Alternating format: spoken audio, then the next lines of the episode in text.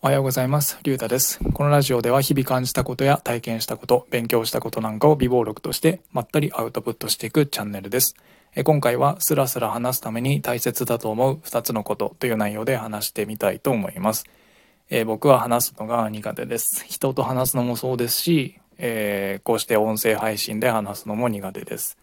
うん。なので、今こうやって収録してますが、収録時間が経過していくたびに、こう何か話さなきゃと思って、うん、緊張して、こう余計に喋れなくなっている。いつも以上に喋れなくなっている気がしています。うん。ですが、やっぱ喋るのは、えー、と、もっと上手くなっていきたいので、今回はどうすれば流暢にえ話せるな話せるようになるのかっていうのを考えて残しておきたいなというふうに思います。えーそれで僕が思う、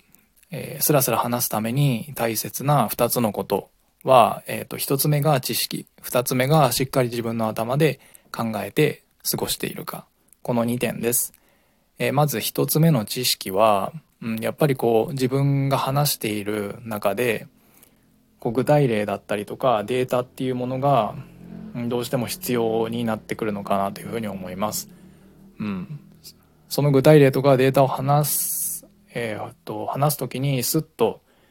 頭の中から引き出せるようになるには普段から知識をしっかりインプットしておく必要があるのかなと思います。うん、こういった知識がない状態で話をしても、うん、話に厚みが出ないというか、えっと、今の僕みたいに話が、うん、薄っぺらい感じになってしまうのかなというふうに思います。うん、それで2つ目が、えー普段から自分の頭で考えて過ごしているかです。えー普段から自分の頭で考えて、えー過ごしていればいざ自分が話す時になってもこう普段考えている分こう自分が何に対してどう思っていて、うん、だからこうしたいみたいな、えーしっかりした論理構造のある文章を話せるのかな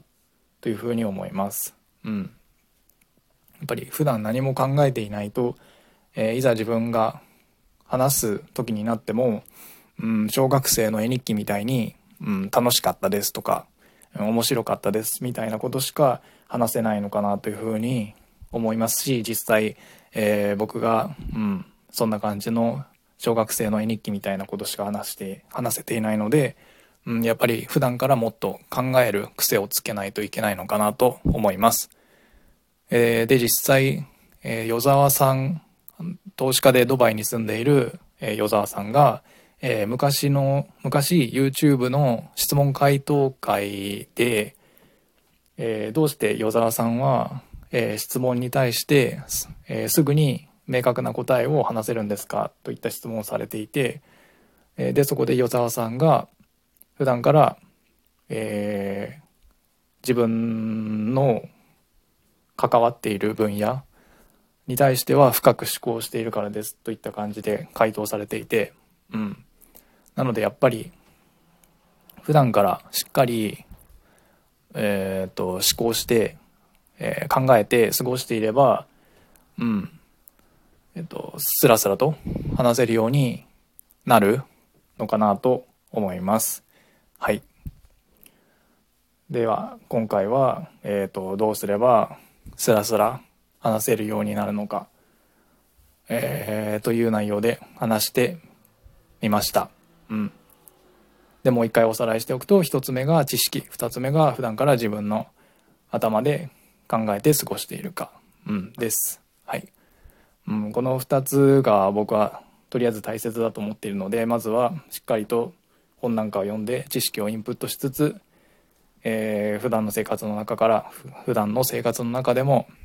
えー自分の考えを持って、えー過ごしていきたいなというふうに思います、えーそれでは今回はこの辺で終わりたいと思います。それではありがとうございました。